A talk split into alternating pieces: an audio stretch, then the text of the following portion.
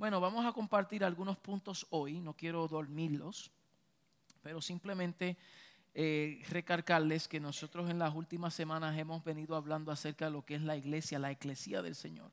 Y esto es un tema muy, muy profundo que en una prédica, dos prédicas, tres prédicas no es suficiente. Nosotros necesitamos profundizar. Eh, algo que yo le he pedido al Señor es, Señor, eh, más que predicar mensajes emocionales que nos estimulen, pero después de aquí salimos y, y pues ya tú sabes, bien, bien avivados por dentro, pero se nos olvida cuando llegamos a nuestra realidad de vida. Más que eso, necesitamos aprender a ser edificados. Y cuando uno edifica, uno toma tiempo en el proceso de edificación. Por eso cuando usted va a un territorio que están construyendo una casa, la casa tú no la ves de un día para otro. Hoy en día han mejorado, han avanzado, pero hay un proceso. Primero hay que poner un fundamento, después vienen las paredes, después viene eh, eh, eh, la estructura, después viene las tuberías, después viene la electricidad y después viene el, el sheetrock y después viene la pintura y después viene todo por dentro. Pero eso es un proceso de edificación, diga edificación. Entonces, toda edificación tiene un tiempo cuesta un proceso, pero cuando se termina la obra uno puede decir, wow, valió la pena que fuimos procesados a través del tiempo. De igual manera, cuando se enseña sobre un fundamento, sobre un principio, tiene que haber una edificación donde podamos mirarlo desde diferentes ángulos para construir algo. Y nuestra tarea de construir es construir un pensamiento en base a una verdad absoluta y eterna. Porque cuando nosotros entendemos eso y una vez que ya esté formado esa idea, esa verdad en nuestro espíritu, en nuestra mente, no hay nada ni nadie a quien te pueda mover porque tú estás bien fundamentado en esa verdad. Entonces ya nos movemos de lo emocional a la edificación. Mm, ¿Cuántos dijeron amén a eso? Entonces, esto de estar compartiendo estos principios, lo que hace es precisamente eso. Vamos siendo edificados para conocer cuál es la identidad de la iglesia, de la iglesia, porque a medida que yo conozco la identidad de la iglesia, automáticamente yo conozco cuál es mi identidad porque yo soy parte de esa iglesia. Y no se puede ser efectivo en el propósito de misión si no entiendo mi identidad. ¿Mm? No podemos, es como decir el martillo, usted no sabe para qué es un martillo si no conoce lo que él hace. Y no lo podrás usar efectivamente. Y por eso hay personas que usan a veces herramientas fuera de su diseño porque no entienden su identidad, no entienden su propósito. Y si eso es así en lo natural, con cosas triviales y con herramientas, ¿cuánto más nosotros como hijos de Dios? Si no conocemos quiénes somos, si no conocemos lo que tenemos, si no conocemos nuestro propósito, vamos a andar en la vida esperando hasta morirnos para irnos con el Señor y no vamos a poder ser efectivos en la tarea que el Señor nos ha confiado para hacer en esta tierra. Entonces, la eclesía tiene esta naturaleza, eh, eh, necesita esta profunda eh, comprensión. Y habíamos establecido varias semanas, y quiero también agradecer a, a, Juan Carlos, que la semana pasada yo pude escuchar parte de su prédica, una prédica poderosa, Dios mío. Wow, papá, yo me convertí al Señor de nuevo. Eso estaba poderoso. Y, yo me alegro como los hijos de esta casa están, wow, aprendiendo esto y no estamos perdiendo tiempo. No estamos perdiendo tiempo. So, varias semanas habíamos hablado acerca de lo que es la identidad, el propósito, el gobierno y la misión de la iglesia. Y apenas nosotros eh, habíamos hablado acerca de algunas metáforas que la Biblia habla para describir más o menos lo que es la iglesia del Señor, lo que es la verdadera iglesia.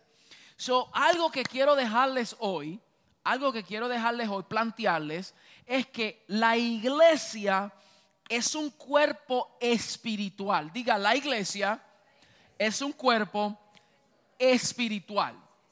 Y eso es importante porque la misma esencia de la iglesia proviene del espíritu. Es algo que produce el espíritu. No puede ser iniciada ni edificada sin la participación del Espíritu. del Espíritu Santo. ¿Okay? Eso es Dios quien hace nacer su propia iglesia mediante la presencia y el poder del Espíritu. Entonces, si es espíritu, si es espiritual, debemos de verla desde ese ámbito, desde ese lente, desde ese entendimiento, que es un cuerpo espiritual. Por eso la iglesia no es una organización aunque corre como una. La iglesia no es una sinagoga, no es un programa más, no son modelos pragmáticos, sino que es un cuerpo.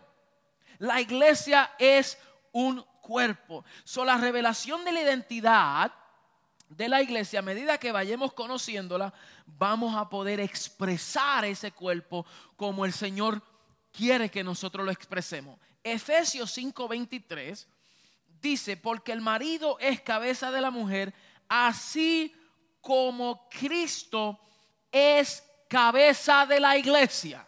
Escuche bien esa expresión así como Cristo es cabeza de la iglesia, siendo él mismo el salvador del cuerpo. So, mire bien, si hablamos que la iglesia es un cuerpo, es un cuerpo espiritual, mire la, descripción que el apóstol Pablo hace, o, más bien la comparación, cabeza con cuerpo. ¿ok? So, está haciendo una comparación. Así como Cristo es cabeza de la iglesia. Cuando nosotros hablamos de identidad, y si usted le fueran pedir su identidad, o más bien en la licencia suya de conducir, para que usted muestre su documento de identificación, usted no ve un brazo, usted no ve un pie, usted no ve un ojo, usted ve una cabeza. ¿Cuántos están, me están siguiendo? La cabeza muestra la identidad. Porque ahí en su rostro es que usted está viendo quién es usted. Entonces, si nosotros entendemos la identidad de Cristo como cabeza, automáticamente puedo conocer quién es el cuerpo. y si tú entiendes la dimensión de la cabeza, de la identidad de la cabeza, como el cuerpo está sujeto a la cabeza, que es Cristo, todos los beneficios de esa identidad, todos los beneficios de esa persona, hablando de Cristo mismo, automáticamente son otorgadas al cuerpo, porque el cuerpo y la cabeza son uno. Entonces, como nosotros podemos ver en el mundo, podemos nosotros ver personas vivas sin un brazo, vivas sin una pierna, sin un órgano, sin un pulmón a lo mejor. Uno puede sobrevivir sin oreja, sin ciertas partes del cuerpo, todavía la persona puede vivir, puede caminar y todavía es una persona viviente. Pero usted nunca ve a alguien vivo sin cabeza.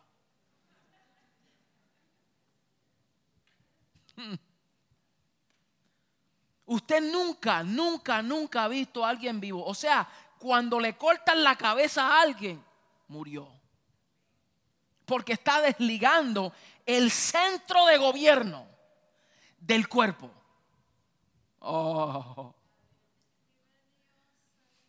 ¿Entendió eso? Usted está desligando el centro de gobierno. Porque todos sus pensamientos, toda la forma de cómo usted se maneja en la vida, todo viene de su cabeza.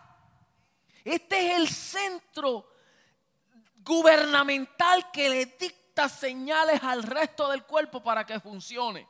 Por eso lo más que usted tiene que cuidar es esto, es su cabeza, su pensamiento. Donde el Señor vino a edificarnos es en el pensamiento.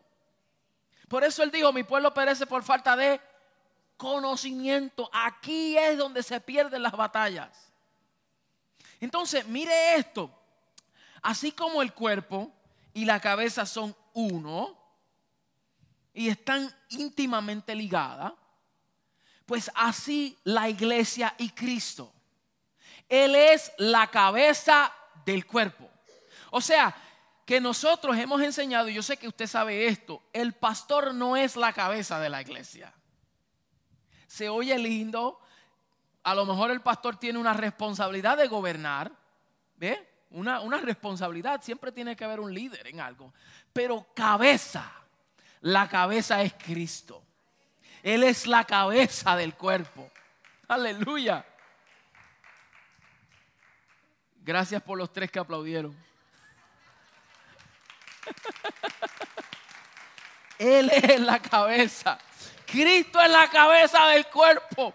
Eso te, debe de llenar de gozo decir que nuestro centro de gobierno no es cualquiera, es Cristo mismo. Wow. Entonces nosotros somos su cuerpo. Colosenses 1, 17 al 18 dice, y Él es antes de todas las cosas y todas las cosas en Él subsisten y Él es la cabeza del cuerpo que es la iglesia. O sea, nos deja ver la identidad de la iglesia y surge y se desprende de la identidad de Cristo, quien es su cabeza. O sea, que así como nosotros conocemos la identidad de Cristo, podemos conocer la identidad del cuerpo. Tú no puedes conocer la identidad del cuerpo si no conoces la identidad de la cabeza. ¿Mm? Entonces, los mensajes, la palabra de edificación que nosotros venimos trazando es intencional. Por eso no apuntamos a las emociones de la gente. La emoción de la gente van y vienen. Pero si yo te muestro quién es Cristo, automáticamente tú puedes conocer los beneficios que te corresponde a ti como cuerpo. Porque aquí lo habla bien claro. La iglesia, por ser cuerpo de Cristo, posee todo lo que es de Cristo. Porque es cuerpo, posee todo lo de Cristo. Entonces, Efesios 1, 22 y 23 dice, y sometió, hablando de Cristo mismo, eh, ustedes saben que, que el Señor obviamente triunfó, Él perforó los cielos, Él fue sepultado, Él fue resucitado, se sentó a la majestad de las alturas y, nos, y, se sentó a la diestra del Padre con autoridad, poder, honra. El Señor no está forjeando aquí con Satanás a ver quién va a ganar. Escúcheme bien, mi hermano. La gente tiene una imagen que se creen que, que, Jesucristo y Satanás están a ver, que a veces está él perdiendo y a veces él está ganando, y a veces está perdiendo y a veces está ganando.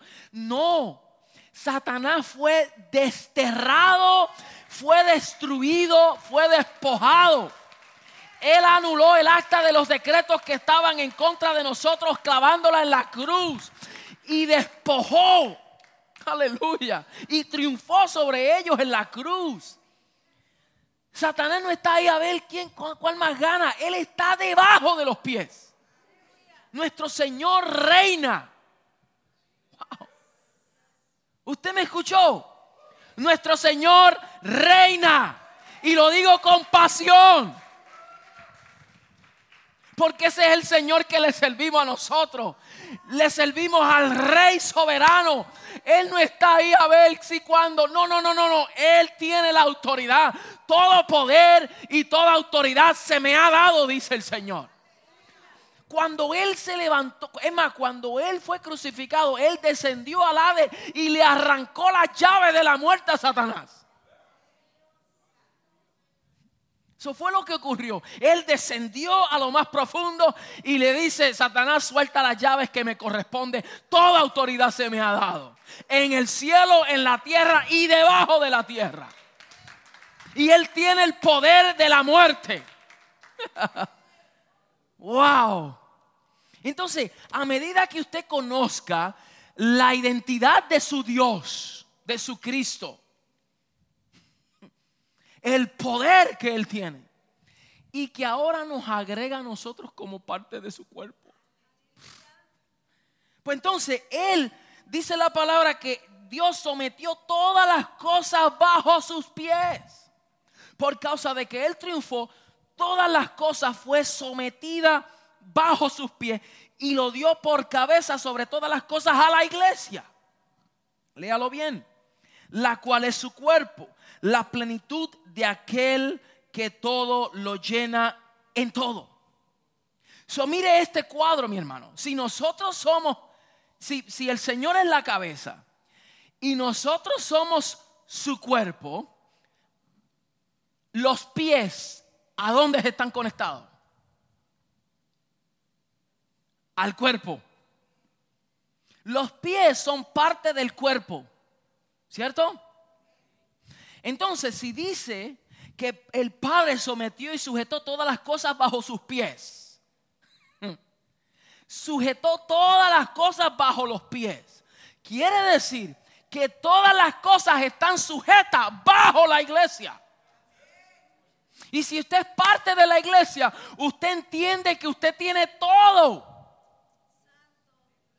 Usted tiene autoridad, porque usted corresponde al cuerpo. Estoy gritando mucho, ¿verdad? Voy a bajar el volumen. Veo algunos que hacen. No sé si es porque el ruido es muy débil o eso está poderoso, pastor. Wow. No sé cuál de los dos. pero, pero yo quiero, es que, mi hermano, es que esto es pasión, de verdad. Esto es pasión. Cuando uno tiene pasión por, por, la revelación del Espíritu y uno dice, Señor, todo lo que nosotros tenemos, la mayoría de las prédicas de nosotros, cuando nosotros nos miramos en el espejo, espérate, estoy adelantándome, uno por uno. La mayoría de las prédicas siempre se enfatizan en lo que te falta, lo que tú tienes que hacer, lo que tú necesitas, lo que tú tienes que lograr, todo lo que tú, no, has alcanzado. Y, cómo te falta, y tú tienes que buscar más a Dios, y tú tienes que hacer esto, y tú tienes que hacer aquello. Y todo el tiempo es enfocado en la necesidad del hombre. Siempre un alto énfasis en el vacío del hombre, pero muy poco se habla acerca de la realidad en el espíritu en base a lo que él conquistó y Él nos dio. Entonces tenemos que hacer un cambio de paradigma, un cambio de mente y en vez de siempre estar mirando la necesidad, sino ver lo que yo tengo. Ver en el espíritu, porque en tu hombre carnal natural tú estás lleno de falta, pero en el espíritu tú estás completo. Entonces, si tú fueras a mirarte en el espejo, a ver tu identidad, tú vas a ver tu identidad en el espejo y ¿sabes lo que vas a hacer? Vas a ver tu falta, vas a ver tus arrugas, tu edad, tu sobrepeso. Ay, santo, santo, ay, ay, ay. Todo el tiempo, mira lo que no tengo, mira lo que no, no, he alcanzado, mira lo que no he hecho, mira lo que me... Y siempre estamos viendo las canas. Y siempre estamos viendo lo que nos falta, lo que no alcancé, lo que no he hecho. Todas esas cosas, mis debilidades. Porque estamos viendo con el ojo natural.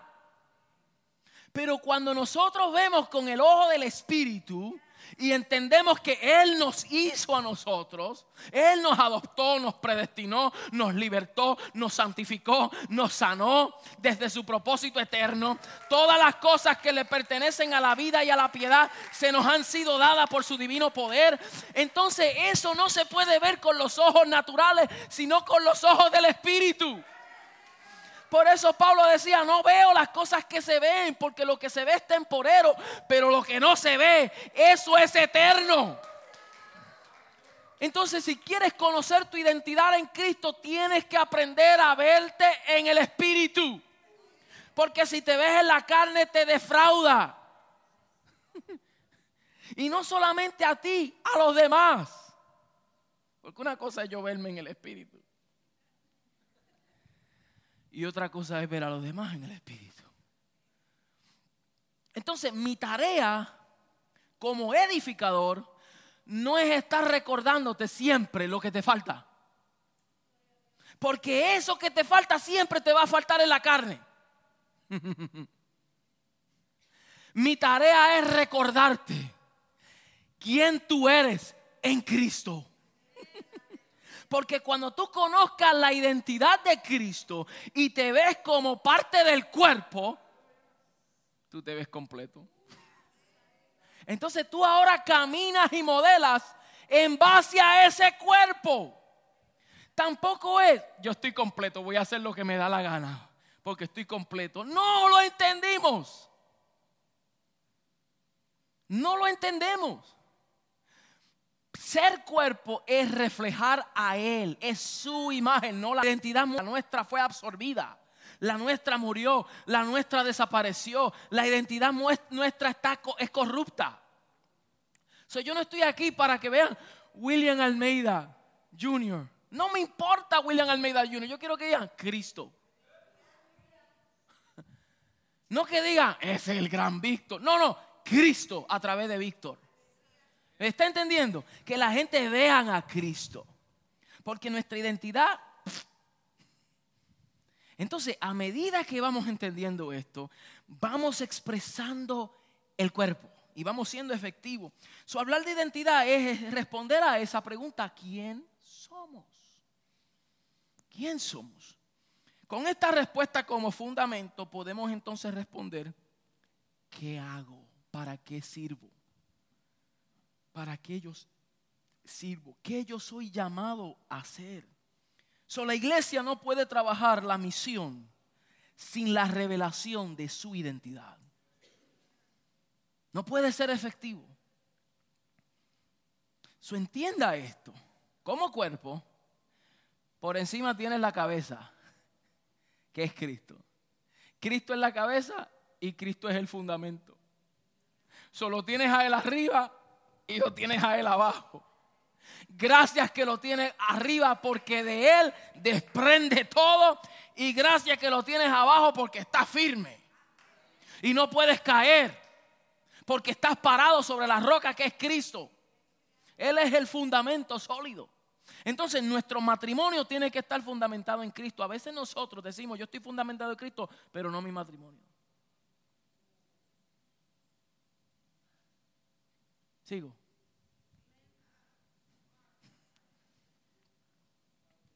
Porque estos textos que Pablo habla en, Efesios 5, que habla que la mujer, que, el marido es cabeza de la mujer, así como Cristo es cabeza de la iglesia. Eso se puede comprender cuando comprendemos la relación o la comunión íntima entre la cabeza, Cristo y la iglesia. Cuando conocemos bien la comunión íntima entre Cristo y su iglesia, podremos ser efectivos hombre y mujer. Porque era hacer una comparación bien, bien específica que a lo mejor hoy no va a haber tiempo para yo entrar en eso. Pero si nosotros no comprendemos esto bien, por fuera vamos a aparentar una cosa, pero en la casa vamos a vivir un infierno. Por fuera vamos a vernos cristianos, ¿por qué? Por la forma en cómo nos comportamos, vestimos, hablamos, por lo que cargamos. Y estas cosas nos identifican a nosotros. Hoy en día, hace así, ah, mira un cristiano. Y nosotros permitimos que el libro nos identifique a nosotros como cristianos, pero la realidad es que ningún libro puede hacer a uno cristiano. Ninguno. Ni el lenguaje. Podemos hablar, Dios le bendiga a mi hermano. Ah, ese es cristiano. Yo conozco muchos que dicen, Dios le bendiga, y allá le entra el cantazo a su esposa. el lenguaje tampoco no es nada. ¿Ah? Entonces, hemos puesto, fijado la identidad en cosas triviales, que no tienen sustancia. Pero cuando hay una verdadera identidad de Cristo, usted no tiene ni que hablarlo. Usted no tiene que tener la Biblia en la mano. Van a decir, tú eres diferente. ¿Qué tú tienes? Yo no tengo nada, yo lo único que tengo es Cristo. Yo estoy repleto de Cristo por dentro, por fuera, arriba y abajo. Entonces la gente tiene que ver, wow, mi matrimonio tiene que estar sustentado en Cristo. Mi, mi finanza en Cristo. Mis hijos en Cristo. Todo tiene que desprenderse de Cristo porque si está centrado en Cristo, nosotros morimos y Él vive. Pero si no de lo contrario, nosotros vamos a aparentar una cosa que verdaderamente no somos. Y eso no sirve. So, la clave es esa. La clave es quién es la iglesia, aquí y ahora. No esperando el más allá, no esperando a las bodas del Cordero por allá lejos, cuando no sabemos cuándo va a ocurrir. Ahora. Ahora, ahora, ahora. ¿Quién es la iglesia ahora? ¿Cómo nosotros podemos participar de esto ahora? En vivo y en todo color. Ahora. Entonces, le dejo con ese, aperitivo para provocar en usted. Ya a lo mejor la semana que viene pues podemos seguir hablando de más de la identidad y lo que es el cuerpo funcional, porque el cuerpo tiene funciones, tiene una forma de gobierno. Es Él mismo quien constituye, es Él mismo quien dice. Y nosotros, si Él es la cabeza, la cabeza es quien da órdenes al cuerpo. Nosotros, por lo más que queramos decirle, no, a mí no me gusta, es la cabeza quien manda. Y cuando en la cabeza constituye, la cabeza dicta, la cabeza hace, el cuerpo se sujeta a lo que la cabeza dice. Entonces vamos a, viajar, si podemos decirle así, a través de, wow, vamos a comprender la profundidad acerca de, de este misterio, de este maravilloso cuerpo de Cristo que es la iglesia. Cuando usted entiende eso, ya usted no está refiriéndose a la iglesia como un edificio. Porque usted entiende que la iglesia es mucho más que un edificio. Este edificio no es el cuerpo de Cristo. Pero la gente le llaman iglesia. Esto no es la iglesia del Señor. Esto es un auditorio donde la iglesia se reúne. hello, hello. Pero la iglesia es el cuerpo de Cristo. Y usted, si usted dice ser cuerpo, ¿cuántos dicen amén? Entonces tenga por seguro todo lo que usted tiene. Así que levántese con cabeza en alto en alto, con autoridad. Tener seguridad no es orgullo, es firmeza. Una cosa es ser orgulloso, que eso es producto de la carne. Y otra cosa es decir, no, yo vivo confiado en aquel quien me hizo. Pero humilde. Humilde, pero serio y seguro y confiado. Y caminando, aunque vaya por el valle de sombra y de muerte, no temeré mal alguno porque el Señor está conmigo. Aunque pase por las aguas, no me negarán. Y si pasara por el fuego, las llamas no quemarán. ¿Por qué? Porque Él está conmigo, Él me hizo, Él me posicionó, Él me... Eso es simplemente, es una es diferencia de mentalidad. A yo siempre estar andando como víctima, como que si no estoy en el cuerpo. Yo soy parte del cuerpo de Cristo y nada puede tocar al cuerpo porque es Él mismo. Aleluya. Eso es poderoso entenderlo en el espíritu. Por eso es que el hombre natural no entiende lo espiritual, no las puede discernir. Para él son locura. Pero si usted quiere entender esto, tiene que ser en el espíritu. Usted tiene que verlo en el espíritu. Y más allá, como dije anterior, ver a los demás. Porque una cosa es yo verme y otra cosa cónyuge o ver a mi compañero o ver a los miembros del cuerpo. Por eso Pablo en Corintios 12 dice que cada uno, como miembros del cuerpo, a cada uno se nos dio una función diferente para participar y suministrar ese cuerpo. ¿Mm? Poderoso, ¿verdad? Así que vamos a ponernos de pies.